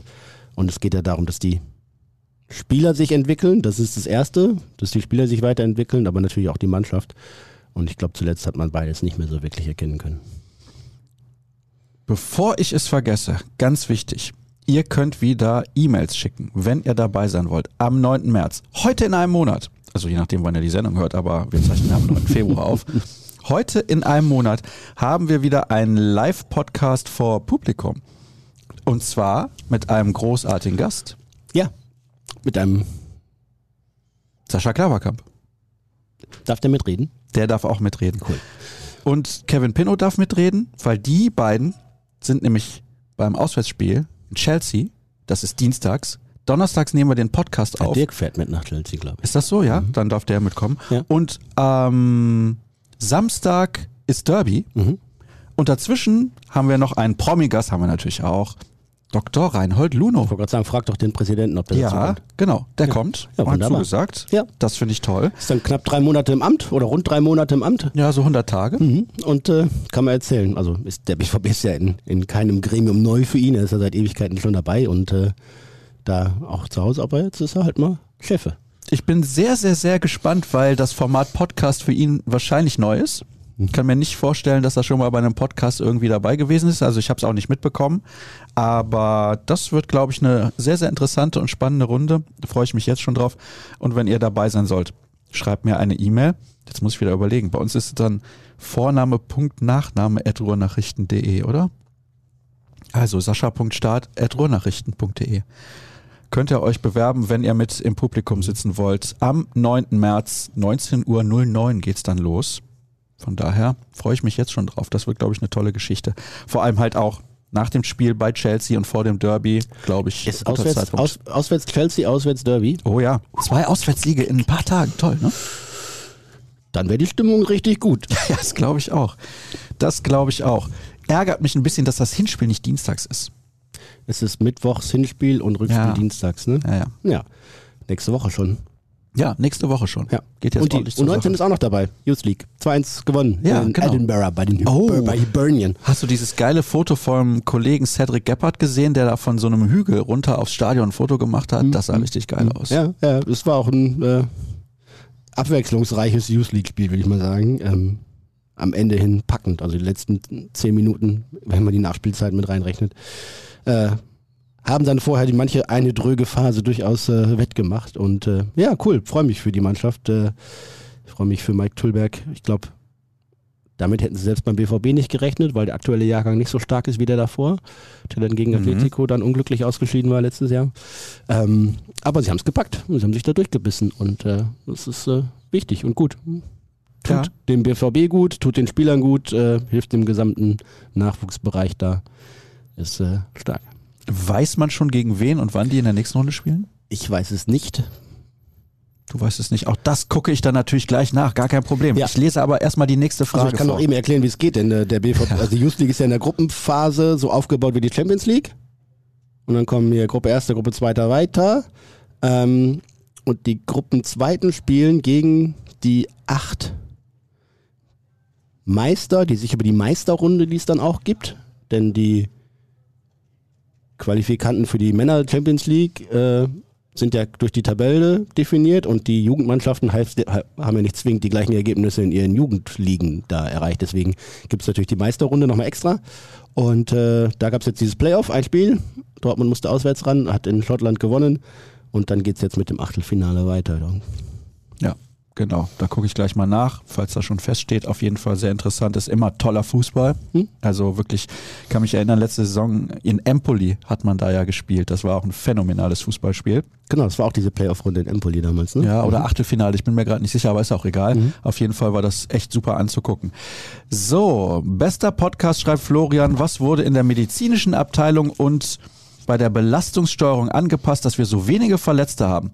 Ein verletzungsfreier Kader scheint aktuell der Faktor gewesen zu sein, der uns zum Erfolg fehlte. In Klammern Kampf um die Kaderplätze und so weiter. ja, korrekt. Soll ich da was zu erzählen? Ja, gab ja eine Frage. Gefühlt erzähle ich das ja immer wieder. Aber ähm, ja, es hat sich einiges getan und einiges verändert. Die äh, BVB trägt äh, spätestens seit dem vergangenen Sommer komplett Sorge dafür, die Spieler quasi gläsern zu machen. Ich glaube, man muss, man kann es so am besten beschreiben. Es gibt tägliche Checks, um zu schauen, welcher Spieler ist wie fit, wie gut erholt, welche Entzündungswerte hat er etc. Da kann man verschiedenste Parameter messen. Das macht der BVB. Die Spieler müssen dafür dann auch manchmal früher ein bisschen zum Trainingsgelände kommen und nicht erst eine Stunde vom äh, angesetzten Training, wie es sonst ist, um sich zu pflegen, um sich checken zu lassen und äh, dementsprechend wird die Belastung im Training deutlich gesteuert und angepasst. Kann also mal sein, dass ein Spieler nach dem Training nochmal ein bisschen mehr machen muss oder andere irgendwann mal rausgenommen werden, weil sie schon merken, okay, das, das gibt so. Also die ähm, Performance Manager, Athletikabteilung, äh, nicht zuletzt im Chad Forsyth, den Chef da, Physiotherapie, Trainerteam etc. Ähm, Abend, nachdem wir das viele, viele Jahre immer wieder diskutieren mussten und sie selbst ja auch daran verzweifelt sind fast, weil sie eben nicht rausgefunden haben, äh, woran es denn jetzt endlich liegt, äh, da wirklich wenig unversucht gelassen und ich glaube auch Sebastian Kehl kann man dann Teil des vermeintlichen oder zwischenzeitlichen Erfolgs äh, zuschreiben, um einfach zu schauen, was ist da passiert, bei welchem Spieler müssen wir worauf achten, was äh, ist gerade äh, der körperliche Zustand, wie ist die Verfassung, worauf, äh, was kommt als nächstes, wie viel Belastung kann er vertragen, braucht er gerade Pause und das nochmal extrem zu individualisieren. Ne? Und wir sprechen ja seit Jahren so ein bisschen manchmal spöttisch von der individuellen Belastungssteuerung. Ja, tun wir. Ähm, vielleicht auch deswegen, weil irgendwie nicht äh, wirklich oft ersichtlich war, ob es denn wirklich das, äh, das richtige Mittel ist. Im Moment scheint es das so zu sein, wie es der BVB mit viel Wissenschaft, mit viel äh, medizinischer Betreuung und Begleitung anpackt. Ähm, ist ein deutlicher Erfolg des gesamten Teams, muss man ein, eindeutig sagen. Ähm, und die Folge, das hat der User, Zuhörer ja auch gerade richtig angesprochen, ist halt ne, ein großer Kader, viel Konkurrenzkampf, keiner kann sich sicher sein. Und dann bringst du halt im Training bessere Leistungen und dann bist du im Spiel auch besser. Und äh, also die, der Erfolg aktuell ist sicherlich äh, im Wesentlichen darauf zurückzuführen. Und wenn man Edin Terzic sagt so, boah, jetzt bist du endlich mal konsequent, äh, ne? Und dann bleibt er halt mal draußen und schießt einer zwei Siegtore und ist im nächsten Spiel 90 Minuten auf der Bank, weil er eben nicht so gut war im Training oder nicht so gut wie die anderen. Ähm, oder ein Mats Hummels sitzt mal drei Spiele hintereinander auf der Bank. Er, ja, aber hätte ich im Herbst auch gemacht, aber wie hätte ich da konsequent sein sollen? Da war ich froh, wenn ich irgendwie einen Spieler mit 16 bis 18 Kader hat, äh, Mann im Kader hatte. Ja, also, wenn wir jetzt noch mal ein bisschen zurückblicken auf die Verletzungen, die den BVB ereilt haben im Herbst, Schulterverletzung bei Jamie Bino Gittens. Ja, das kannst du nicht planen. Also, was willst du da machen? Ja, zwei, zweimal Schulter kannst du nicht planen. Ähm, Hodentumor bei Sebastian Aller kannst du, kannst du nicht planen, kannst du auch nicht voraussehen, kannst du auch nicht, nicht gegensteuern. Oder ähm, Hut, auch Schulterverletzung. Genau, Mar wir, Marius, Wolf, der mit so, Marius Wolf, der mit so einem merkwürdigen Infekt dann plötzlich so zu kämpfen hat, dass er dann für längere Zeit ausfällt. Das sind Sachen, die, die kann man dann auch nicht mit Prävention irgendwie auffangen. Das, das ist schwierig. Natürlich kann man darüber reden, dass die Spieler komplett athletisch ausgebildet sein müssen etc. Und bei Beino Gittens gab es ja die Problematik auch vorher. Bei Mo war der Fehler, ihn nicht im vergangenen Frühjahr zu operieren, sondern es da konservativ zu versuchen, wie sich jetzt nachher herausgestellt hat. Ähm, ja, aber das sind ja keine, keine Dinge, die man planen kann oder die, äh, gegen die man anplanen kann. So muss man es wahrscheinlich formulieren. Von daher ist da äh, Prävention, Vorbeugung, Vorsorge in diesen Fällen weniger möglich, aber ja, guckt mal auf die, auf die wenigen Muskelverletzungen im Laufe der Saison. Das ist schon äh, ein deutlicher Fortschritt. Ja, das finde ich auch. Also mehr als nur deutlicher Fortschritt. Mhm. Von daher kann man da absolut mit zufrieden sein. Und ich meine, die Zahlen geben dem BVB ja jetzt recht. Und das ist ein entscheidender Punkt, dass eben, wie der Hörer geschrieben hat, jetzt auch ein Kampf um die Kaderplätze stattfindet. Ich glaube, das merkt man sehr deutlich bei Emre Can und dazu kommt auch eine Nachricht von Daniel. Was Emre Can und Karim Adiemi gerade abreißen, kann doch nur eines bedeuten, Stammplatz für Nico Schulz. Frage, ihr habt leistungsbezogene Verträge angesprochen. Wie sollte man die realistisch gestalten? Nach Toren wäre doch schwierig, wenn ein Stürmer dann immer selbst schießt. Ja, gibt aber auch für Stürmer äh, Torprämien, das ist nicht unüblich. Ähm, aber dann geht es eher um Einsätze, ne? Kadernominierung. Und genau, Einsätze. und Punkteprämien, Punkte also um den Erfolg der Mannschaft. Genau. Von daher, das, das ist, kann man so regeln. Ja, ja, das ist auf jeden Fall. Und wie gesagt, in anderen Ländern machen die fixen Beträge bis zu, weiß nicht, 90 Prozent, glaube ich, oder was aus, habe ich im Hinterkopf von der Premier League. Das finden Spieler und Berater natürlich super, ne? wenn man da das Geld äh, sicher einplanen kann. Aber da kann und will Borussia Dortmund nicht mitspielen und ist, glaube ich, von dem Gehaltsetat, vom Gehaltsniveau eh schon deutlich zu weit oben gewesen, vor allem für die Gegenleistung, die man bekommen hat. Ähm, und dann ist es eben irgendwann auch eine Willensfrage. Möchtest du, anstatt 5 Millionen fix zu verdienen und ein bisschen mehr dazu zu bekommen für Prämien, äh, kannst du vielleicht 8 Millionen verdienen, aber davon sind nur 4 fix. Ja, und du kannst dir die Hälfte dazu verdienen, wenn du denn richtig gut bist. Mhm. Ah, und das äh, triggert natürlich auch. Ja, also das sollte auf jeden Fall Ansporn sein, jo. finde ich zumindest. Die paar Millionchen mehr würde ich gerne mitnehmen. Von daher. Ja, da muss ein paar Volleys reinknallen beim Montagskick. Mm, das ist kein Problem. Dennis schreibt, Guerrero möchte in Dortmund bleiben und man will leistungsbezogene, da haben wir das Wort wieder, Verträge einführen. Ist doch eigentlich eine gute Kombination, oder nicht? Warum also keinen defensiv starken Linksverteidiger holen, möglichst ablösefrei, wie Benzibaini oder Grimaldo und Vertragsverlängerung für Guerrero? Wieso möchte Rafael Guerrero in Dortmund bleiben? Das schreibt Dennis und dem glauben wir natürlich. Mhm. Aber hat er ja schon eigentlich anklingen lassen, dass er sich in Dortmund sehr wohl fühlt. Das tut er seit Jahren, aber ähm, ich glaube, da ist eindeutig besprochen, dass es hier nicht weitergeht. Das ist schon eindeutig besprochen. Also wir Ja. können jetzt zu 100% davon ausgehen, im Sommer geht die Zeit von Rafael Guerrero in Dortmund zu Ende. Ja, ich glaube, das haben wir zuerst geschrieben im November oder so. Ja, ja, das ist, das ist relativ klar. Ähm, und mit Riasson hat man ja schon diesen defensiv starken Linksverteidiger geholt. Und wenn denn Herr Benzebaini sich mal endlich äh, final entscheidet, dass er doch nach Dortmund möchte, dann äh, hat man ja auch schon den zweiten noch dazu. Dann hast du Riasson und Benzebaini, der links spielen kann, der auch in der Dreierkette spielen kann. Riasson kann auch rechts spielen. Dann kriegst du rechts vielleicht noch den Fresneda dazu aus Spanien und dann hast du äh, schon mal richtig drei, drei richtig gute Außenverteidiger, die das Niveau und vor allem auch die Mentalität mitbringen, um da hinten außen zu verteidigen und die Linie rauf und runter zu rennen. Mhm, Nur nicht nur rauf, sondern auch wieder runter. nicht unwichtig. Wo wir bei dem kleinen Portugiesen gerade waren. Wo du gerade sagst, kleiner Portugiese, gibt ein nettes portugiesisches Restaurant in Solingen, aber es führt jetzt zu weit. Ich möchte gerne eine sachkundige und profunde Analyse zum Beino Gittens Elfmeter inklusive Einordnung zu vergangenen Handelfmetern oder auch nicht Entscheidungen in jüngster Bundesliga-Vergangenheit. Mir fehlt Eindeutigkeit in der Regelauslesung. Auslesung, Auslegung natürlich. Schreibt Nils. Und da haben wir aber eben schon sehr lange drüber gesprochen, deswegen müssen wir da eigentlich nichts mehr zu sagen, außer Ja. die Eindeutigkeit in der Regelauslegung ist natürlich oft ein Problem. Aber ich will da jetzt nicht nochmal in die Tiefe gehen, weil Ja, also es sonst gibt ja, führen wir das wieder zu lange Es aus. gibt ja Faktoren, ne? War der Arm äh, angelehnt oder abgewinkelt? Stieler sagt, er war abgewinkelt, fand ich nicht. Er dreht sich eindeutig vom Ball weg und hat da überhaupt gar keine Chance, in dem Moment den Ball auszuweichen. Von daher ist Absicht und sowas sowieso gar kein Thema, gerade aus der kurzen Distanz nicht. Ähm, es gibt die Regel, äh, die, die T-Shirt-Linie quasi, ne? Also bisher ist, Ah, die bisher ist. T-Shirt. Kommt äh, immer auf die bis- Mode an. Genau, wenn man den, wenn man den Bizeps ein bisschen höher trägt, dann, dann, dann, dann ist es mehr so Richtung Schulter-Eckgelenk, ne? aber so Mitte, Mitte Oberarm, ab da, äh, bis da ist Schulter und ab dann irgendwann ist Arm.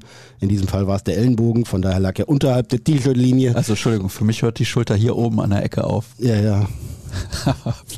Die Fußballer interpretieren das für sich selbst. Ist das nicht mehr Schulter hier? Komm.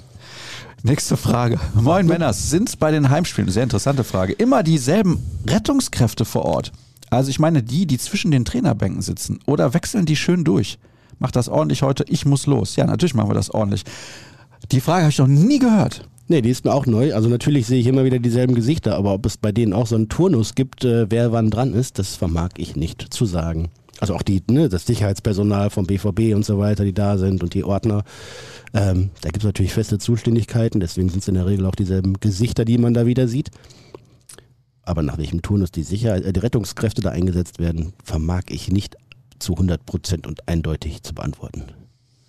Ist es nicht Usus, dass man Meier oder Lotka die Pokalspiele bei guter Trainingsleistung gönnt? Ja, könnte man machen, aber Gregor Kobel will immer spielen. Gibt es zufällig Infos, warum Wolf so früh ausgewechselt wurde?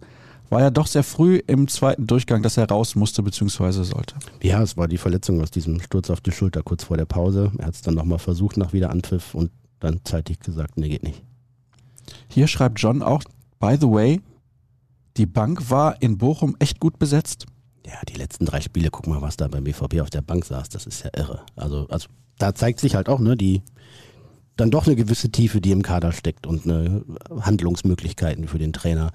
Ähm, hat er selbst gesagt, das war gegen, gegen Freiburg oder was, oder war es in Leverkusen, wo er gesagt hat, boah, das war wahrscheinlich die, die beste Bank, die Borussia Dortmund je hatte. Also von daher, ja, schon gut. Ich glaube, das, ne, in ich glaube, in Leverkusen war es tatsächlich. Oder gegen Freiburg. Aber sitzen da ne, Leute wie Reus, Hummels, Reiner, Guerrero, Mukoko, Dahut. Mhm. Schon, Ja. schon nicht so schlecht. Kann man mal von der Bank bringen, weil die alle Einfluss nehmen können aufs Spiel und nicht irgendwelche Jeder auf seine Kaderergänzungsspieler sind. Ja, und alle eigentlich den Anspruch haben müssten, auch Stammspieler zu sein. Christoph fragt, sind mindestens 15 Siege in 2023 möglich? Also er meint jetzt bis Saisonende. Also 15-2-2. Oder besser. besser wird schwer. Und warum ja? Besser wird schwer. Ähm, Sebastian Kehl hat das gesagt. Ne? Irgendwie in der Meistersaison haben wir in der Rückrunde einmal 15 Siege und äh, zwei Unentschieden gehabt. Und Ja. dann dachte er, wenn wir das wieder machen, Jetzt pass auf. Weißt du, gegen gelingt- wen die Unentschieden damals waren und wie die Spiele ausgegangen sind? bei einem, bei einem, da bin ich mir sicher, warst du im Stadion. Bei einem von den beiden. War auswärts. Das war die Saison, die der BVB mit 81 Punkten beendet hat. Mhm.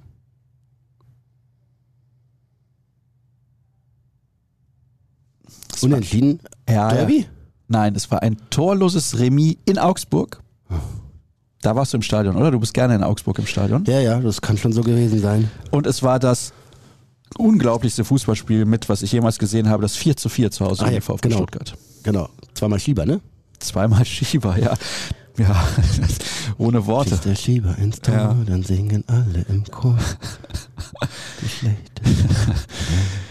Ja. Ja, und schon, er hat, und schon hat er einen Vertrag gekriegt beim ÖVB. Ach so. Ähnlich damals bei Jan-Derek Sörensen. Oh ja. Der war bei Rosenborg-Trondheim, hat ein gutes Spiel gegen den BVB gemacht. Rosenheim-Trondborg hätte ja, genau. Und hat den dann, dann hatte der BVB den schnell verpflichtet. War dann hier leider nicht mehr so gut. Nee. Alle von dieser Trondheimer Mannschaft waren dann woanders nicht mehr so gut eigentlich. Mhm. Aber zusammen, Die hatten haben einige gute Jahre in der Champions League. oh ja, ja. Goldene Generation. so. Jetzt müssen wir zurück zu Christophs Frage. Ja, also boah, 15 Siege, zwei Unentschieden, zwei Niederlagen. Also wir haben jetzt fünf Siege. Pass auf, wenn das so kommt, Ja, wenn das so kommt, dann wird Borussia Dortmund deutscher Meister. noch zwei Niederlagen, zwei Unentschieden, den Rest gewinnen.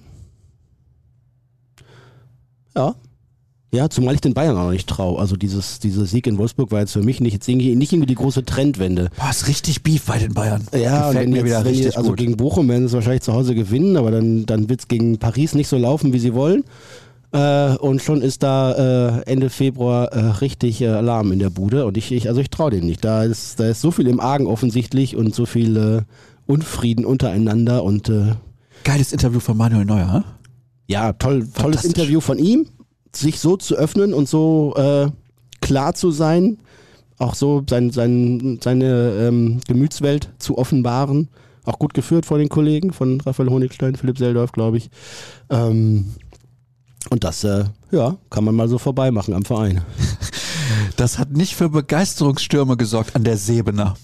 Nein, äh, kann ja auch nicht. Äh, wenn dann irgendwie der, der einer der dienstältesten Kapitän etc. Äh, da dem Verein so in die Seite grätscht, in die Flanke grätscht.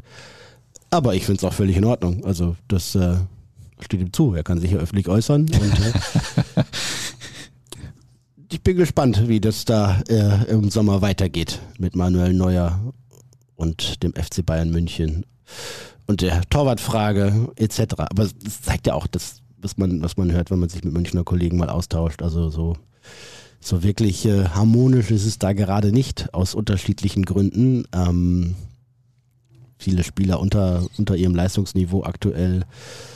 Auch mit dem Trainer sind nicht immer alle so eitel Sonnenschein befreundet. Und ja, deswegen, also 15-2-2 und die Bayern machen so weiter mit viel äh, Selbstbeschäftigung, dann äh, kann das was werden.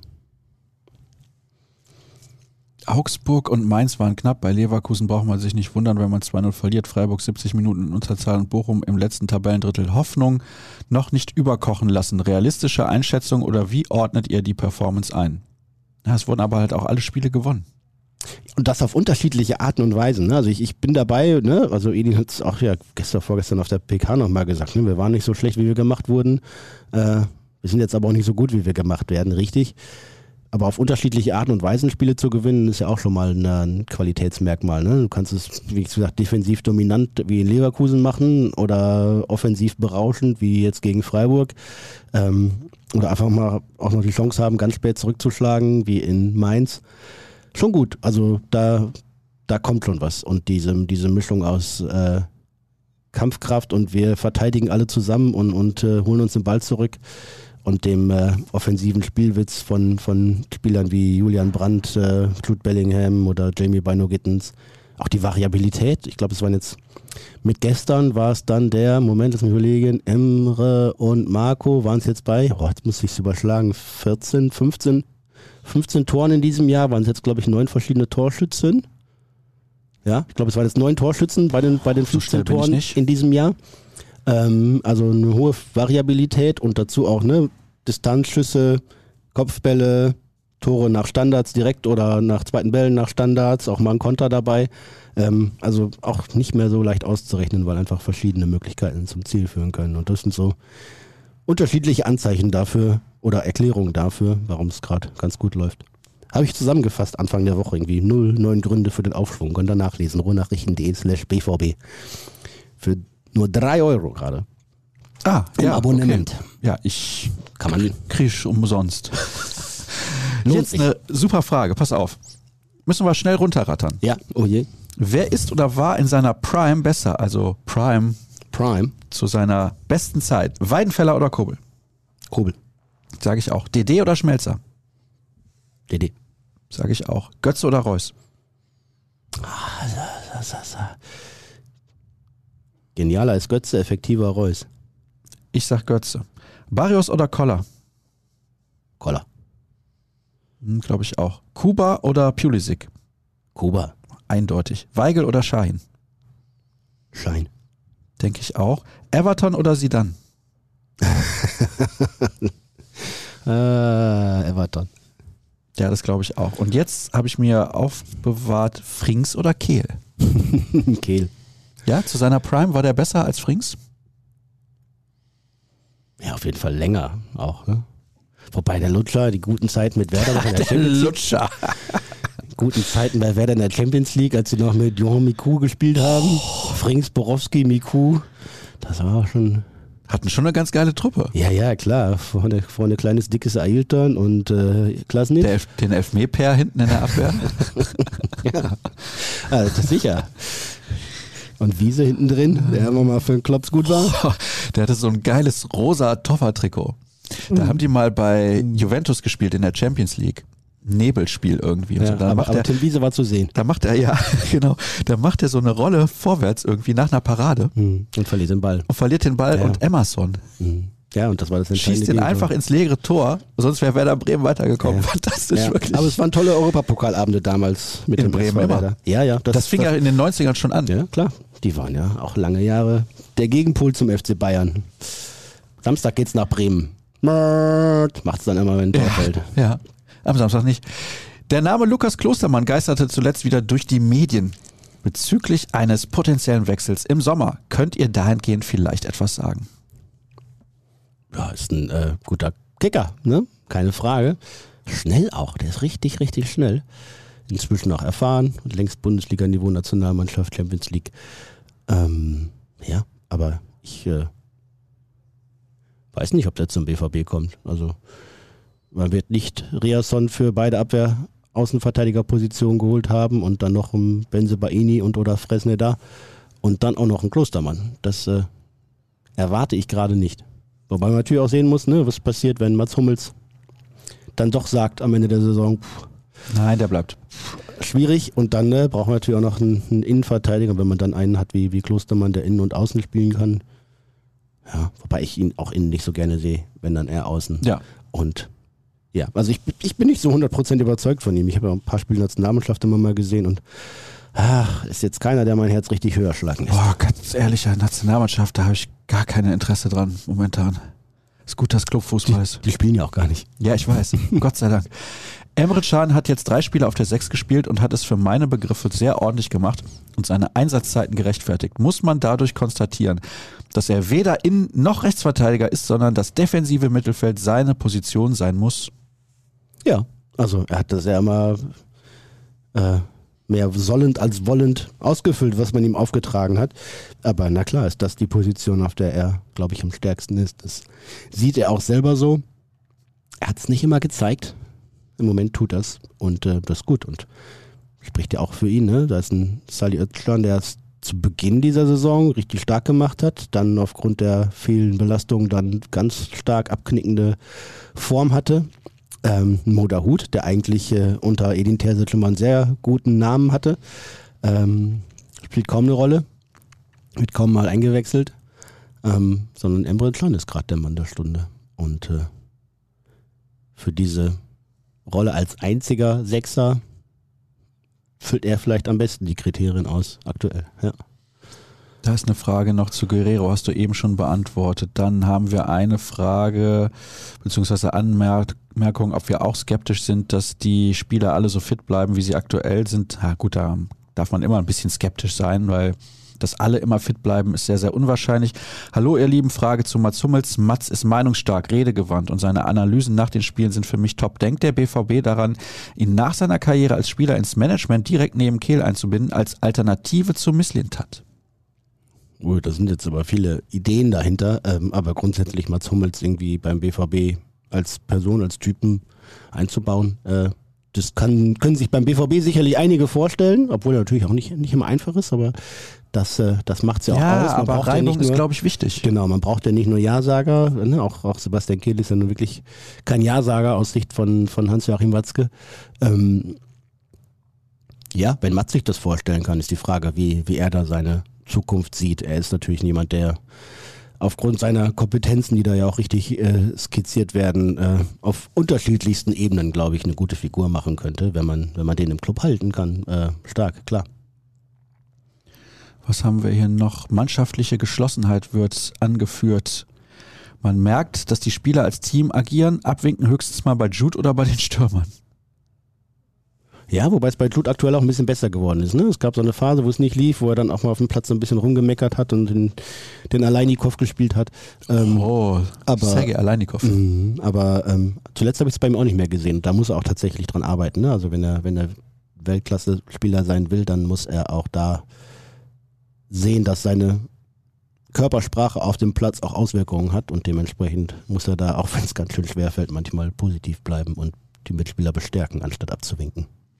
Es gab einen Aleinikow, ne? Aleinitschenko gab es auch in den 90ern, russischer Nationalspieler. Ja, so Ende 80er oder so. Ja, ja genau. Mhm. So, wir haben noch ein paar interessante Sachen. Ein paar Ja- oder Nein-Fragen. Playoffs um Meisterschaft? Nein. War abschaffen? Nein. 50 plus 1 erlauben? Ja, ist doch aktuell erlaubt, beziehungsweise Vorschrift. Er meint wahrscheinlich 50 plus 1 abschaffen. Behalten. Behalten und abschaffen. Ja, also behalten. ich bin dafür, die Regel weiter zu behalten und die Ausnahmen sogar abzuschaffen. Dann kriegen natürlich Leverkusen, Wolfsburg, äh, Hoffenheim ein Problem, aber das ist mir ziemlich egal. You'll never walk alone als Stadionhymne. Passend oder peinlich? Ähm, ja, weit dazwischen, Tendenz zu peinlich, ähm, hm. weil es einfach, es ist authentisch, es ist die Hymne eines anderen Clubs in einer mehr oder weniger gelungenen Remix-Version, die in Dortmund gesungen wird. Na klar, gehört es irgendwie längst zum, zur Stadionfolklore dazu. Ähm, aber bin ja dank des Jobs auch in vielen anderen Stadien immer wieder unterwegs und ich glaube, dass das Rahmenprogramm und besonders das, das Vorspiel, Vorstartprogramm äh, großes Verbesserungspotenzial hat beim BVB. Hm, okay, interessant. Mache ich irgendwann mal Richtung Sommer nochmal eine Geschichte. Also. Gerne. Bin ich gespannt drauf. Platzt die Fußballblase irgendwann? Ja. Wann so? Ähm, in Deutschland müsste ich dann ja, ne? Aber ja, Deutschland wird natürlich immer ein fußballbegeistertes Land bleiben, aber ich glaube, das will schon jetzt ja sehen, äh, dass England in einer ganz anderen Liga spielt, von den ökonomischen Voraussetzungen. Das wird sich auch nicht ändern. Wenn selbst Bayern München als ein, einer der Top 3 Clubs oder Top 5 Clubs äh, bei weitem nicht in der Lage ist, diese Ablösesummen zu zahlen, die Spielergelder zu zahlen, dann wird sich der deutsche Fußball schon was überlegen müssen. Ähm, und in diesem immer höher, schneller, weiter, immer mehr äh, wird es nicht weitergehen. Der BVB zum Beispiel macht es ja auch gerade, um seinen Gehaltsetat mal ein bisschen runterzubekommen und arbeitet dagegen. Das wird natürlich auch dazu führen, dass dann der andere Spieler mal sagt, nee, dann gehe ich lieber irgendwie zu Brighton Hove Albion. Ähm, aber dann soll er halt zu Brighton Hove Albion gehen.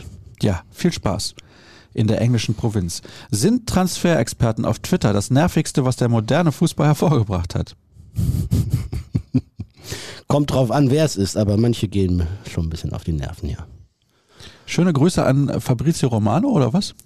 Ich will auch keinen Namen nennen. Hm, das ist eine eindeutige Antwort. Hier nochmal eine Frage zu Jan Zimmermann. Da haben wir schon drüber gesprochen. Wir kommen so langsam aber sicher zum Ende. Lass mich mal kurz schauen, was wir da noch haben. Hallo, ihr Schnuckelhasen. Seht ihr noch eine Zukunft für Donja Malen bei uns? Ich glaube, das Thema ist durch. Er hat einfach nicht die Qualität. Man muss aufpassen, dass es kein zweiter Schulz wird, den man jahrelang nicht los wird. Ja, dass man ihn nicht los wird, kann ich mir nicht vorstellen, denn für solche Spieler gibt es dann durchaus noch einen Markt. Außerdem ist er ja auch noch nicht so alt, dass er Nein. irgendwie schon äh, über dem Zenit wäre. Aber ja, ich denke, das Kapitel wird im Sommer beendet. Ja, ist nochmal der Elfmeter-Thema. Wann kann man mal mit Julian Reikhoff in der ersten Mannschaft rechnen? Wie weit ist er schon und wo liegen seine Stärken und Schwächen? Ja, PS, bitte so wenig Vorgeplänkel wie möglich. Ansonsten mein zweiter Lieblingspodcast. Was ist das denn bitte? spitze. Wer war das? Zehn-Minuten-Regel, Jürgen. Das ist einfach nur die Zehn-Minuten-Regel. Ähm, ja, Reikhoff, also wird schon noch ein bisschen dauern, denke ich. Ähm, er war ja auch mit auf der Asienreise, hat da ein bisschen mitgezockt. Ähm, er ist gerade wieder auf dem aufsteigenden Ast, hat er ähm, eine bockstarke Vorsaison gespielt. Die, die Hinrunde war jetzt so mehr durchwachsen. Ähm, ist aber immer noch sehr, sehr jung, das muss man dazu sagen. Ähm, und auch für einen Stürmer ist es dann nochmal ein Unterschied, ob du Junioren-Bundesliga spielst oder auch Youth League spielst oder, oder Profifußball bei den Erwachsenen. Ähm, hat einen unglaublichen Torriecher, einen richtig guten Abschluss. Ähm, ist gut beweglich vorne, jetzt nicht mega schnell. Ähm, Kopfballstark ist er nicht. Ähm, grundsätzlich sehr gut ausgebildet, ziemlich beidfüßig. Ähm, ja, ist ein interessanter, spannender Spieler, ganz bestimmt. Deswegen hat der BVB ihn ja auch mit einem langfristigen Vertrag ausgestattet. Ähm, ob er bei Borussia den Durchbruch schafft, boah, immer noch ganz, ganz schwer zu sagen bei den, bei den Junioren, gerade wenn sie noch so jung sind, weil eben der Sprung gewaltig ist. Manche schaffen ihn mit, mit einer gewissen Leichtigkeit, weil sie einfach eine überragende Klasse haben oder, oder sich so schnell adaptieren können, wie so ein Gio Reyna oder sowas, ne, dem es dann wenig schwer gefallen ist, äh, das Ganze, was er da in der Jugend gemacht hat, auch bei den Profis zu machen. Andere haben da äh, größere Adaptionsprobleme. Ähm, Julian Reikhoff kann einer werden. Ob er beim BVB irgendwann Stammmittelstürmer spielen wird, würde ich im Moment ihm den Rucksack gar nicht aufsetzen. So, jetzt haben wir die letzte Hörerfrage. Wie muss man in das Werder-Spiel gehen nach der größten Schmach der Hinrunde, wo man bis zur 86. Minute mit 2 zu 0 geführt hat und dann noch mit 2 zu 3 verloren hat? Unglaublich. Entwickelt sich Werder zum Angstgegner. Er, also John, der Hörer, schreibt da auch noch von den beiden Niederlagen im Pokal gegen Bremen. Mhm. Ja, Werder Bremen schlottert nicht mit den Knien, wenn Borussia Dortmund kommt. Da gab es die Niederlage im Pokal, ich glaube einmal zu Hause, einmal auswärts. Ne? Dann gab es jetzt das 2-3, was ich nach wie vor kaum verstehen kann. Das war so das kleine 4 zu 4 aus einem gewissen äh, Spiel gegen einen Reviernachbarn. Ähm, dieses Spiel noch zu verlieren, un, un, unfassbar. Wobei auch ne, Bremen es grundsätzlich verdient hatte. Die waren äh, über weite Strecken des Spiels die bessere Mannschaft. Dann gab es da in der Fastmeistersaison noch kurz vor Serienschluss ein Auswärtsspiel in Bremen, das äh, der BVB vergeigt hat. Sonst äh, hätte man im Liga-Endspurt noch bessere Karten gehabt und tatsächlich nochmal konkret um den Titel mitspielen können. Also Bremen liegt dem BVB nicht unbedingt. Aktuell liegt es bestimmt auch an Ole Werner, ein äh, super Trainer hat in Kiel tolle Arbeit geleistet, macht das in Bremen auch äh, richtig stark, was da herankommt. Denn mit einer Mannschaft mit einem überschaubaren Potenzial, würde ich mal behaupten, mit einem wirklich geringen Etat, mit äh, großen finanziellen Schwierigkeiten im Hintergrund, äh, liefern die da saubere Arbeit ab und äh, ja, sollten in der Bundesliga bleiben, weil Bremen einfach auch als Traditionsstandort dazugehört und weil es auch ein cooles Auswärtsspiel ist. Bis auf ein paar Einschränkungen für die Fans aufgrund der Polizei und des Theater im Ja. Raum, die Polizeikosten und so. Aber ansonsten, ähm, Bremen ist ja auch so ein bisschen, für manche zumindest, so ein bisschen wie der SC Freiburg, so, so, ein, so ein Club, der nicht wehtut, den hat man trotzdem ganz gern. Bevor die abgestiegen sind vor ein paar Jahren, Mhm. da haben die Fans doch einmal noch dafür gesorgt, mit so überragenden Aktionen vor den Spielen, dass die Mannschaft so heiß war, dass sie tatsächlich noch den Klassenerhalt geschafft Ja, hat. Da ja, kann ich mich richtig. noch gut dran erinnern. Ja, also so die ganze Stadt auf den Beinen Ja. am Deich und so. Ja, ich mag generell Werder Bremen. Ich finde das da echt gemütlich. Also ich war jetzt nicht schon zehnmal da, aber von daher, mir gefällt das da eigentlich. Ich war jetzt noch nicht da, seitdem das Stadion quasi komplett umgebaut ja. wurde. Okay. Mhm. Das sollte ich vielleicht nochmal machen, aber Ja, ist gut. Ist gut da. Also ich glaube, für die Gästefans ist es immer doof, weil die hinten, oben, außen, unterm Dach stehen. Ja, Das ist nicht so cool als Gästefan. kann ich mir vorstellen. Aber ja. die Stimmung im Stadion, Atmosphäre und so, das ist schon alles cool. Ich werde es nicht sehen können, denn ich bin in Molde in Norwegen. Das ist ja selbe Richtung, nur ein paar Kilometer weiter. Ja, ja, genau. Ist ein paar Kilometer weiter und kommentiere da natürlich das Spiel der Frauenhandballerinnen. Achso, ich dachte, du besuchst Papa Holland. Nein, in, nee, auf gar keinen Fall, in der European League. Wer es sehen will, der kann es gerne tun. Aber der BVB spielt halt auch fast parallel, eigentlich mhm. komplett parallel. Also die hören zeitgleich mit ihren Spielen mehr oder weniger auf. Ja, da machst du nichts. Nee, da machst du gar nichts. Kann ich parallel dann auch nicht mal sehen. Und weil die Kollegen des übertragenen Senders im Jahr 2023 immer noch nicht in der Lage sind, Fußball-Bundesligaspiele oder generell alles, was sie im Sport zeigen, on demand anzubieten, kann man es hinterher auch nicht gucken. BVB TV. Das ist doch aber kein Geschäftsmodell von Sky. Entschuldigung, dass ich mich jetzt zum Abschluss der Sendung nochmal in Rage rede. Wie kommt man denn auf so einen Scheiß? Mhm. Weißt du, was ich gut finde? Nee. Soll ich es mal sagen? Ja, sag's. Ähm, warum machen die nicht äh, für die Konserve die Spiele aufbereitet mit der Netto-Spielzeit? Also du hast einfach nicht die... Nicht Wie die bei der NFL.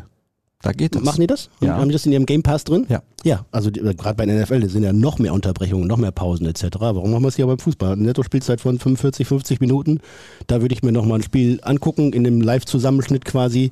Beim äh, 90 Minuten mit jeder äh, Unterbrechung von 30 Sekunden für einen Einwurf und zwei Minuten bei einem Freistoß in Strafraumnähe ich dann da keinen Bock mehr drauf. Aber das kurz kompakt zusammenzuschneiden, immer wenn der Ball rollt. Verstehe ich. Absolut. Ich bin ich bei dir. Würde natürlich deutlich mehr Aufwand bedeuten, aber dass sie nicht mal in der Lage sind, die auf Abruf anzubieten. Ja. Das ist komplett lächerlich. Ja. Aber bevor wir ja komplett eskalieren. Aber äh, gibt es ja? gar kein Paket oder sowas? Ich kenne mich ehrlich gesagt nicht mehr aus, weil ich das ja über, hier über den Dienst äh, mir nee. anschaue. Da gibt es kein Paket, Nein, kein, nicht, kein QYZ. Äh, äh, nee, man kann immer nur ABC. die Highlights gucken. Oh, das ist doch schlecht. Aber wie gesagt, bevor ich jetzt hier komplett eskaliere und Jürgen auch ein bisschen, verweisen wir nochmal darauf, am 9. März in einem Monat Live-Podcast vor Publikum. Sascha.start.ruhrnachrichten.de Schickt eine E-Mail an diese Adresse, wenn ihr im Publikum sitzen wollt. Unter anderem mit dabei Dr. Reinhold Luno, unser Präsident hier beim BVB. Und ansonsten at Jürgen Kors folgen bei Twitter, at Sascha Start folgen bei Twitter, at rnbvb. Jeden Morgen gibt es um 5 Uhr BVB Kompakt mit einem jungen Team von Kollegen, die sehr engagiert sind. Und ansonsten ruhrnachrichten.de slash bvb. Jürgen hat es eben gesagt, aktuell gibt es das Abo für 3 Euro im Angebot. Also zuschlagen. Und das war's für diese Woche. Ja, guck mal. Ja, wir sind durch. Ja. Habt einen schönen Tag noch und bis demnächst. Tschüss. Tschüss.